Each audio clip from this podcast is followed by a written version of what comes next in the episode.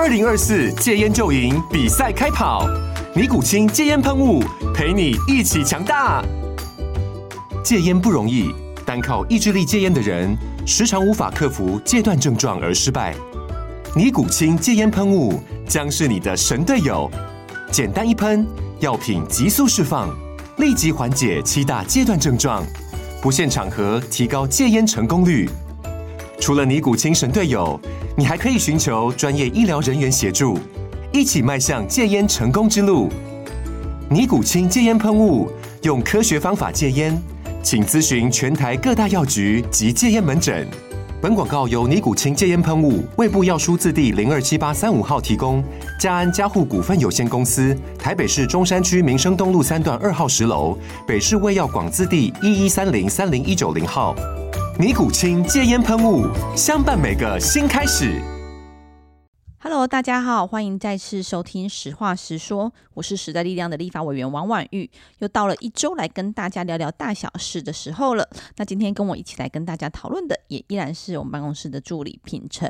那首先我来跟大家说明一下，这周我们在忙些什么。首先呢，在于说上周四的时候，我陪同的一群难过的台中妈妈们到监察院前递交陈情书。为什么要递交陈情书？就主要就来自于说，去年这群妈妈从去年开始就多次听到。孩子说：“老师，因为有孩子想上厕所，就大吼孩子，然后又或者是让孩子吃完里面剩下的点心，以及。”拉扯孩子导致受伤的这样等种种的记录，那这件事情其实我们之前就就接到陈情，然后有持续来协助。这是发生在台中侨仁妇幼的这个学校。那我们在上次关心之后，就表示说，终于在关心之下，然后还有人本也有一起来协力，开始在十一月启动了这个调查程序。原本理论上收到这样子的投诉，他就应该学校方就应该主动来提出程程序，但是校方只是没有做，所以在我们的关心之下才开始做这样的调查程序。那我们也想说，好，那终于开始启。动了调查程序，但是在这个调查的过程当中，其实就有听到说，哎，原来这名老师之前并不只是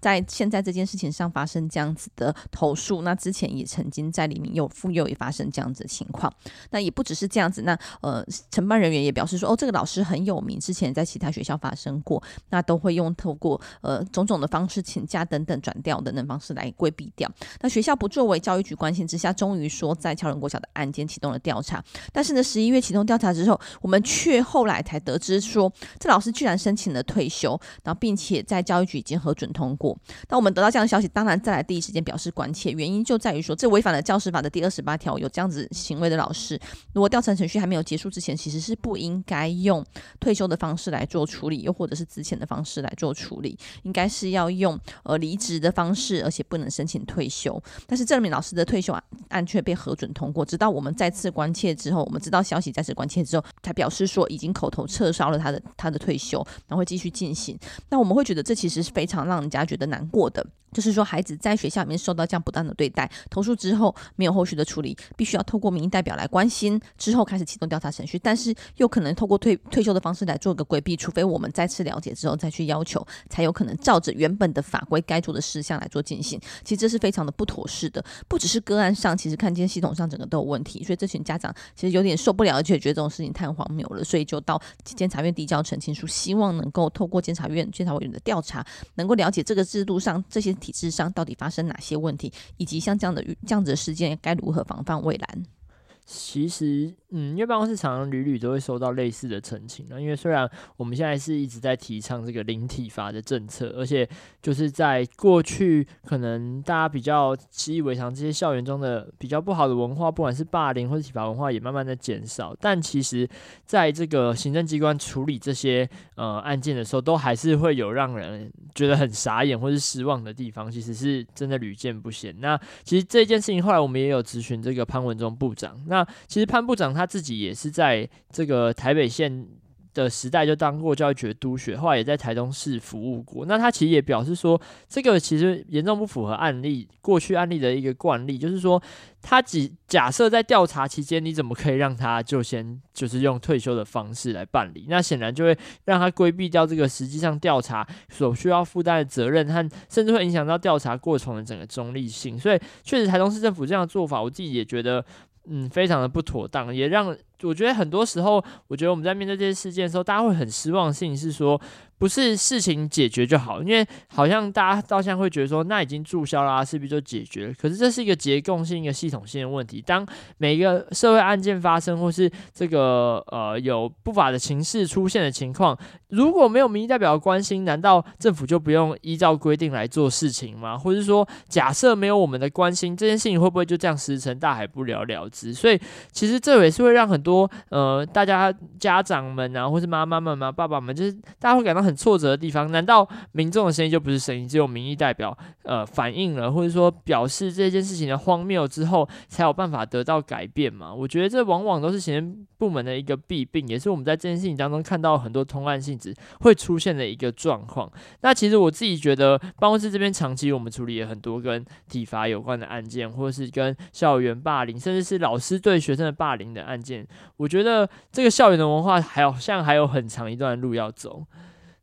对，所以这部分我们会持续努力的三个部分，其实都会来跟大家做一个说明。第一个就是在于说，事件假设有经过调查的情况下，相关的资讯其实应该要更让大家知道，因为过去我们也曾经接受过这个调查过程当中，明明是这老师有疏忽，有老师有问题，但是因为调查的过结果并不公开，或是并没有跟家长，并没有要求跟家长说明，所以导致其他们的家长们认为老师是无辜的，然后来谴责这一名受害的家庭。那第二个部分是，呃，在法规的落实上也应该要来做调整。早在我们。去呃，刚上任的那一年的四月，我们就提出了幼教法和儿少法的修法，但其实到现在，其实呃，不论是教育部或是卫福部这两个委员会，其实都没有来排审，没有来实际来排审处理大大部分的修法，只有针对一两条这种细节，或是针对少部分的呃状况来做一个处理而已。我们认为说，儿少法、幼教法必须要来再做修法。那第三个部分就在于说，像这个案件是相关的程序和规范其实都已经有了，但是却没有办法落实，该如何来做改变？这三个部分都是我们持续会来推动的部分。那第二则新闻是要跟大家分享，呃，提所谓的提高见警率，或者是说我们看到的事件是在于彰化八卦山的县道一三九线大张路，在八卦山林线，呃，因为沿途风景很优美，常常吸引重机族或是超跑前往飙车鉴识。而历年来发生了多起的死亡车祸，为了减少这样的车祸的发生，一三九线从去年十月开始，限速从五十公里调降至四十公里，然后也增加了两具的固定式的测速器，取缔了一万五千多件的交通违规。但是这个路段的同一个弯道却仍然有三人自撞身亡。那彰化警警方为了决定实施加强版的执法，包括了加强版的巡逻、取缔超速、不定时的站岗，还制作了彰化 BB 哥真人尺寸的远景人行立牌加入站岗，希望真人以及人行立牌穿插不定期的轮流执法，希望让大家能够因此而注意，而是更加谨慎的来做呃行驶，同时控制速度。其实这个。我觉得这，因为那时候刚好看到这个新闻的时候，大家觉得办公室大家都觉得蛮好笑的。但是其实我们后来一查，发现这个台南安平啊、金门县政府啊、嘉义县政府，其实也都陆续有这种设置人行立牌来提高 见警率的方法。而且这个人行立牌不是一般的立牌，有些立牌它是就是拿着这个假装拿着测速照相机的样子，其实还有几分这个拟真的感觉。那其实我自己后来想一想，有些其实在呃台北市呃，例如说像辛亥路上，或很多地区，其实它有些会有那种。它会装一个灯，然后类似像警车的那个灯的那个颜色，然后在那边闪。其实你开过去的时候，你就会有点，嗯，你会担心，或者说你就会有点吓到。那确实就会达到这个减速的效果。所以乍看之下有一点荒谬，又有点好笑，就用假人来以假乱真。但其实好像也不是那么不能理解的选择。就是看到警察人心立牌，远远的看你可能还看不清楚的时候，确实会让你有这个想要。呃，慢下来的这个举动或是想法，那其实除了这件事情之外，有个很好笑的是，居然还有人拿这个球棒去 K 这个警牌、警察的立牌，然后还泼上网，然后就被警察局起诉，所以代表说可能真的有吓到他，或是有让他误会，所以才会导致这起事件的发生。那其实这个事情让我想到另外一个，就是说。呃，之前我们在这个超商，呃，出现很多这种攻击事件的时候，当时的这个内政部长，这个徐国勇先生，他就有提到说，要提升见警率，有一个方式，就是他鼓励这些呃警察，他在中午的休息时间，或者在巡逻中间的这个休息空档，他们如果要进。呃，进食或者用餐的话，可以到超商里面来吃午餐或者吃晚餐，就是让那个民众在超商里面也看到警察的的话，就有效的让这个大家可能会这个犯罪率会降低，或是因为看到警察会感到比较安心，同时也让这个嫌犯或者有这些意图的人，他可能。不是那么容易的可以进行这样的攻击。那其实坦白说，很多一开始听的时候，大家也蛮多人有一些不同的声音啊，或者说会觉得这样真的有效嘛？但后来其实我自己仔细想一想，也会觉得说，确实过去大家好像对于警察吃东西这件事情好像也是蛮反感的，或者是有很多人会去检举他，或者说警察怎么可以在上班时间偷懒啊，或者说这个是不是在上班时间去饮饮食是不适合的等等。但我觉得对警察来说，他们也很辛苦，就是上班大家都要吃饭嘛。那有些警察就被迫窝在小巷子里面，或者是要躲起来吃。其实就是警察呃，不管是这个休息时间用餐，也是很合理的事情。那如果他们透过用餐时间，能够让这个所谓的见警率提升，然后让大家感觉到更安心，未尝不是一个好的选择。我觉得这确实是一个可以思考方式。不知道嗯，大家有没有觉得说这是一个好，这是一个好的方式吗？还是其实大家觉得没有什么用？嗯，就听听大家的说法，因为我自己开始想的是，如果他是用人形立牌，其实大家就会被骗第一次，大家也不会被骗第二次。对，对，但是后来发现说，诶，他实际上是希望真人和人形立立牌穿插不定且轮流执法情况下，我就觉得好像多多少少有提醒大家，真的能够因此而稍微降速。所以我个人不觉得完全不 OK，但是我觉得也很欢迎大家提供不同的想法来跟我们大家讨论一下。那第三个，大家最近一定知道，最近非常夯的议题，就是在九月新竹市长林志坚发文抛出县市合并、竹竹合并的大新竹市的情况下，县长也表示支持，但强调不要因人设事。而后续我们也看到，彰化、基隆、云嘉嘉都曾经出来表态过参参参与这样子的直辖市升格的这样子的规划，也希望能够一并来做升格。而我们看到的是，上周公投一结束，我们的蔡总统蔡英文主席就召集了高层讨论县市合并升格的议题，从原本的六都一一举希望能够升到九都，也就是竹竹合并、云家家合并。彰化合并升格，那、我自己觉得说，的确，在我过去在新竹生活的经验，新竹县市的确很多生活圈是在一起的，那也有很多资源是共会有互相连通的可能性。当然，我们来谈论这样的合并，我觉得是没有问题，也可能值值得思考和讨论的。但是非常反对这样的仓促草率的来做合并，而且同时赶在选举年前。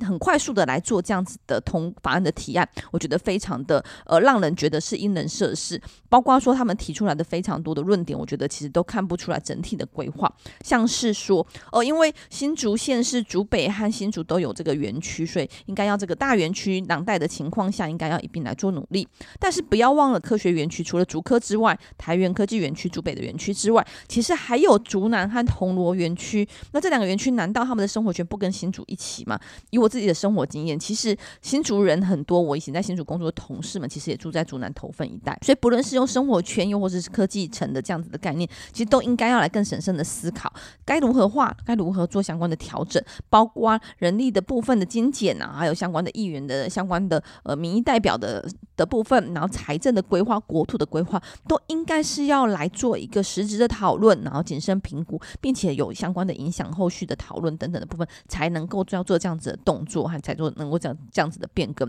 而不是在呃选举年前，然后突然就说，哎，我们要合并喽，合并是为了大兴主着想，是为了这边的民众、这边的市民来做一个努力，就这样草率仓促的提案，然后也希望能够拼在选举年前提。通过，那疑似就是为了林志坚来做一个呃铺陈，希望他在新竹市长的任期结束之后，能够来竞选这个大新竹市的市长。那我觉得这其实是让人大家非常诟病的。我觉得要合并没有问题，要做国土的重划没有问题，要做城市的规划没有问题，都非常鼓励，也非常值得来思考和探讨。但是不应该草率便宜行事。我觉得这个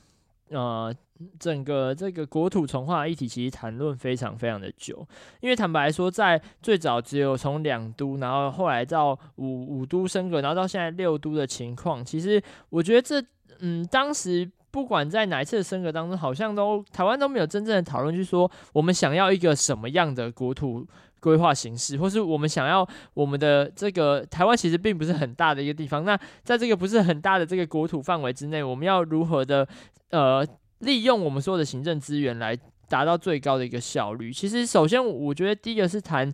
竹竹的部分，因为其实我也是因为呃进入网易办公室之后，才有这个机会蛮常到呃像是竹南啊，或者是头份这一带去晃一晃，或者去看一看。其实我发现它确实是整个大新竹的这个这个卫星都市的其中一部分。而且其实跟大家分享，竹南镇其实它本来就是新竹县的一个地方，就是在这个苗栗县当时民国三十九年设立之前，竹南本来就是新竹的一部分。那其实早在这个呃日治时期的时候，所谓新新竹州也有把竹南放进来，所以其他一直以来都是大新竹的一部分。你如果单纯只谈竹竹合并而忽略了竹南跟这个头份跟他们之间紧密的关系，我觉得这也不是一个很适当或是一个很完整的一个讨论过程。那当然，另外一件事情是。呃，透过现在单纯嗯，民党团现在提出的修法版本，等于假设未来真的变成九都的话，那会让整个国土更加的失衡。因为大家为什么都想要当直辖市，其实就是因为财政这个财政情况的问题。因为只要当直辖市，不管是这个公务员他可以这个加薪升职，然后整个这个公务预算的提升，甚至是在国土规划的位阶上面，都是完全不同的地位。那这也是为什么只要一抛出直辖市，不管是蓝绿的这个地方首长，都一定会。同意，大家都想要有这样的资源，没有人会说不。那所以回过头来来看的是，我们需要这么多直辖市吗？一个台湾如果有九都的话，反而变直辖市比非直辖市还要多，诶，这显然就不是一个正常的一个现象。那其实过去很多人在谈说，为什么会有直辖市，是因为过去有这个省省这个。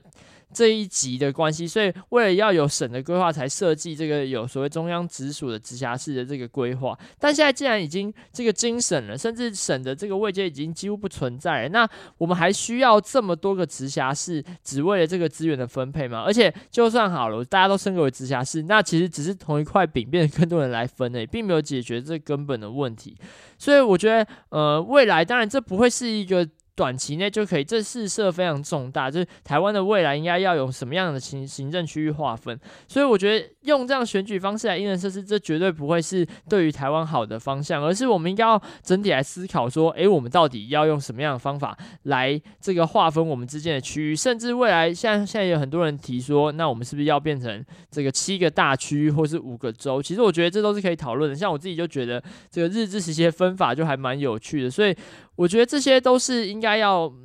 呃，甚至不是大，例如说开场公听会就能解决，这需要所有社会共。各界的共识和讨论才能慢慢的推进，而不是呃用现在这样单纯修法方式就想要来解决，甚至是让人家觉得好像诶你是为了选举的这个布局所以才这么做，我想这都是非常不恰当的。嗯，我们还是希望能够弭平城乡差距，就是我刚刚说到，其实很多时候都是为了在争夺这个中央的资源，照这样子的分配，希望能够来合并升格。好，所以这样分配之后会觉得这非常的奇怪，就是说在呃现在目前看起来就会在西边这边是从新北一直到。高雄只有苗栗是非直辖市，如果变成九都之后，然后另外就还有在基隆、南投、呃宜兰、花莲、台东、屏东这几个县市是非直辖市，所以会看到说直辖市基本上整个西部都会是直辖市的情况，除了苗栗之外，然后西东半部全部都是非直辖市。其实这完全没有办法弭平城乡差距，反而有可能让城乡差距变得更大。我想这对于国家政策来说是一个呃背道而驰的做法。我们希望的是让每个地方的出生的民众在这边生活的民众都享有同样的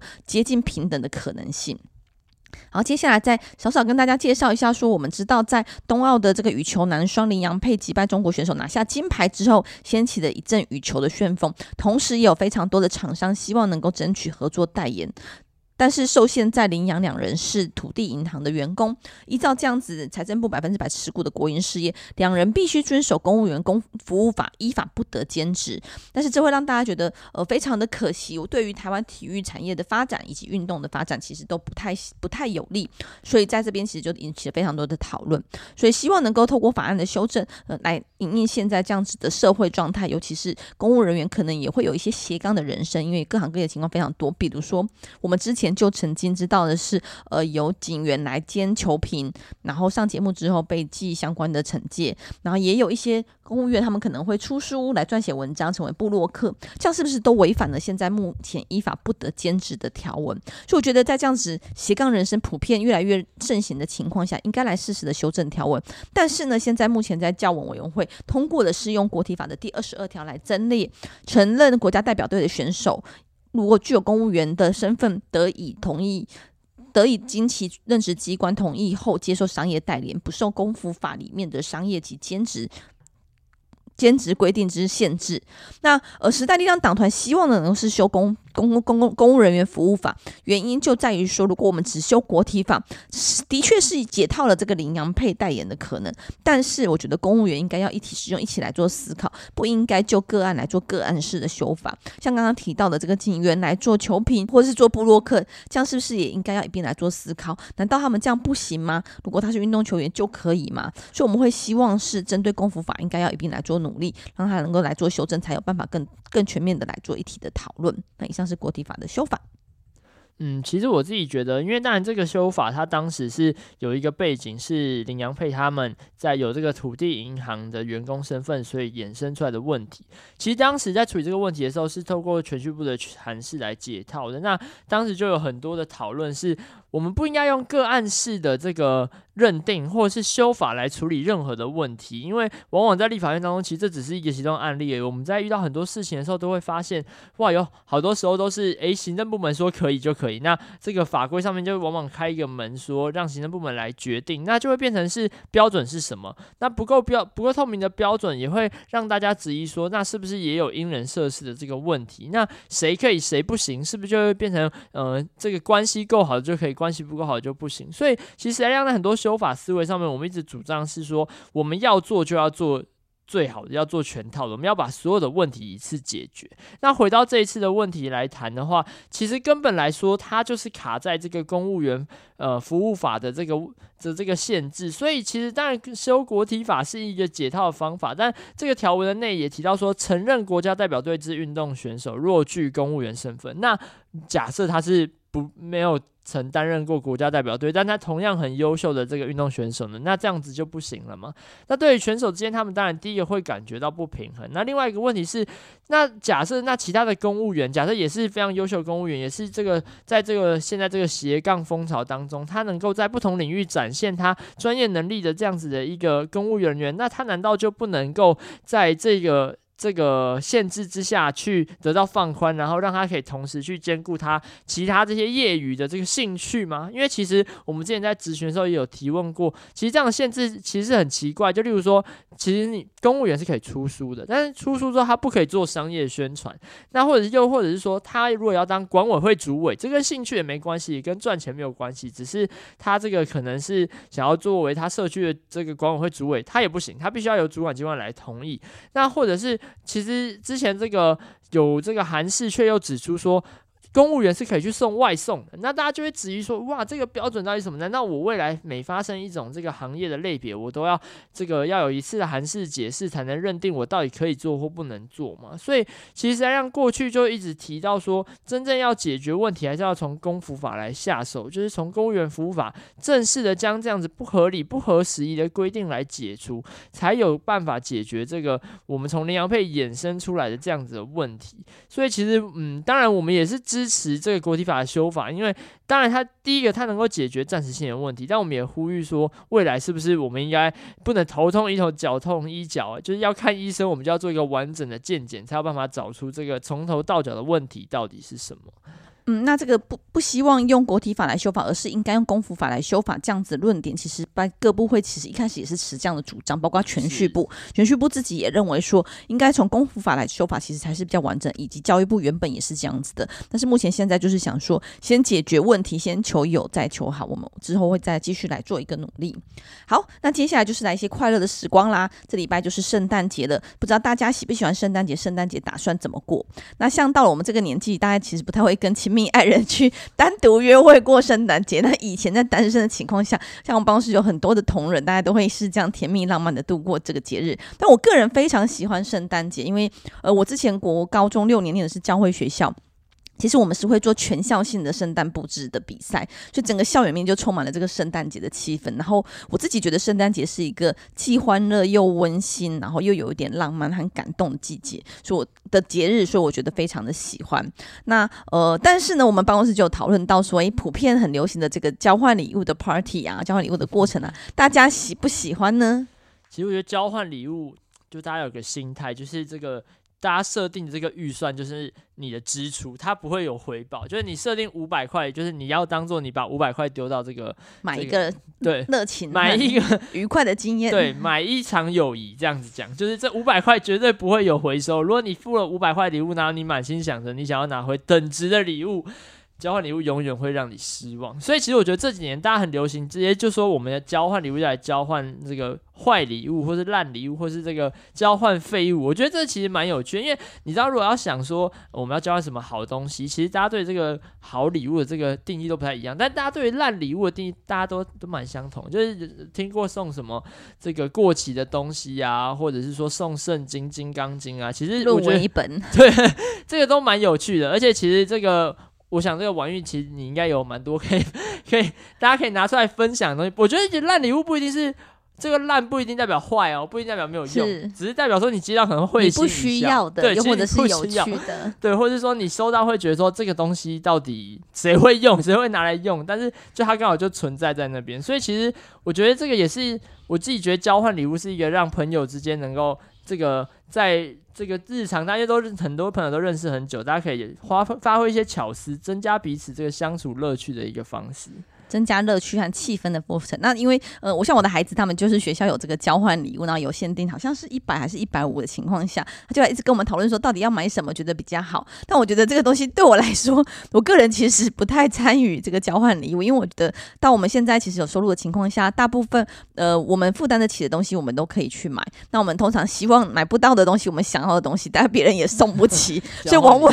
对，所以往往如果是交换礼物的情况下，你就会拿到一个呃表面上觉得说哦非常谢谢感谢你，但实际上拿到回到家就会觉得呃该怎么办？尤其是在台北的。空间非常的狭小，我们家人口也不少的情况下，就会觉得有一些些负担，就是送人转送也不是，或是丢掉也不是，但是留着好像又有点占空间的这样子尴尬的情况。所以我自己非常支持这个交换不需要的废物或是烂烂礼物的这个状况，因为的确也发生过交换废物的时候，你送的东西你觉得你完全无用，对你的人生只是一种负担，但是收到那个人会发现说哇，这个怎么这么棒？这就是我所需要的，因为这个机会也是蛮难得，因为每个人需要的状况不同。那比如说哎，像我们家就是收到比如说。红酒其实就会觉得它是无用的，因为我爱先生完全不喝酒嘛，对。那但是这种东西你就丢掉也很可惜，那我就会觉得这是一个对我们来说是废物交换出去，这其实是有可能会让对方觉得还不错的礼物。那我说到红酒会很开很开心呢，这个真的是一个好的礼物。对，因为我们家每次收到酒都有点困惑。但是这确实就是这，我觉得有些交换礼物会限制说你只能从家里拿东西出来，我觉得也蛮酷，因为有时候你家里有些东西真的摆着，其实也不是没有用，就是你用不到，但是你把它拿出来交换，我觉得也未尝不是一个好选择，说不定对方用得到啊，有时候都很难说。而且其实有些东西真的还不错，只是可能不是符合你的生活习惯的这样的情况下，是当他有好的抽到的，但你用不到，我觉得这拿出来送其实都蛮好，至少避免浪费啊。原来这是一个也是一个蛮节俭的 的一个活动。嗯对，那像我们自己有小孩之后，我们圣诞节就会来开始装饰圣诞树。那我之前也曾经就是说，哎，装饰圣诞树之后，这些呃。装饰饰品其实每年用一样的，好像有点无聊，但是只用一次又有点困难的情况下，我们最近几年的方式就会改成说，我们大家自己来手做。那家里原本的东西，可能想办法把它吊起来，或者是最近就会去，我们曾经有一年就是拿这个扭蛋球、空扭蛋空盒里面装饰你喜欢的图片，然后去吊起来，其实也还蛮有气氛的。那同时，我觉得还有一个还蛮不错的部分，我不知道大家知不知道，就是说我们其实是可以写信给圣诞老人的。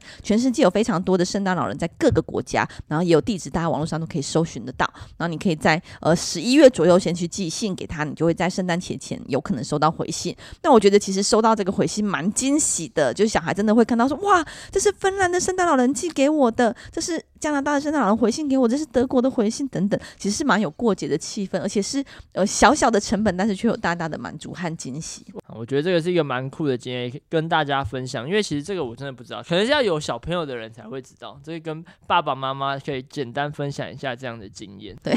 所以以上是这这周的新闻跟大家点评，也希望大家能够有一个愉快的圣诞假期。好，祝大家先预祝大家圣诞快乐喽，拜拜！圣诞快乐，拜拜。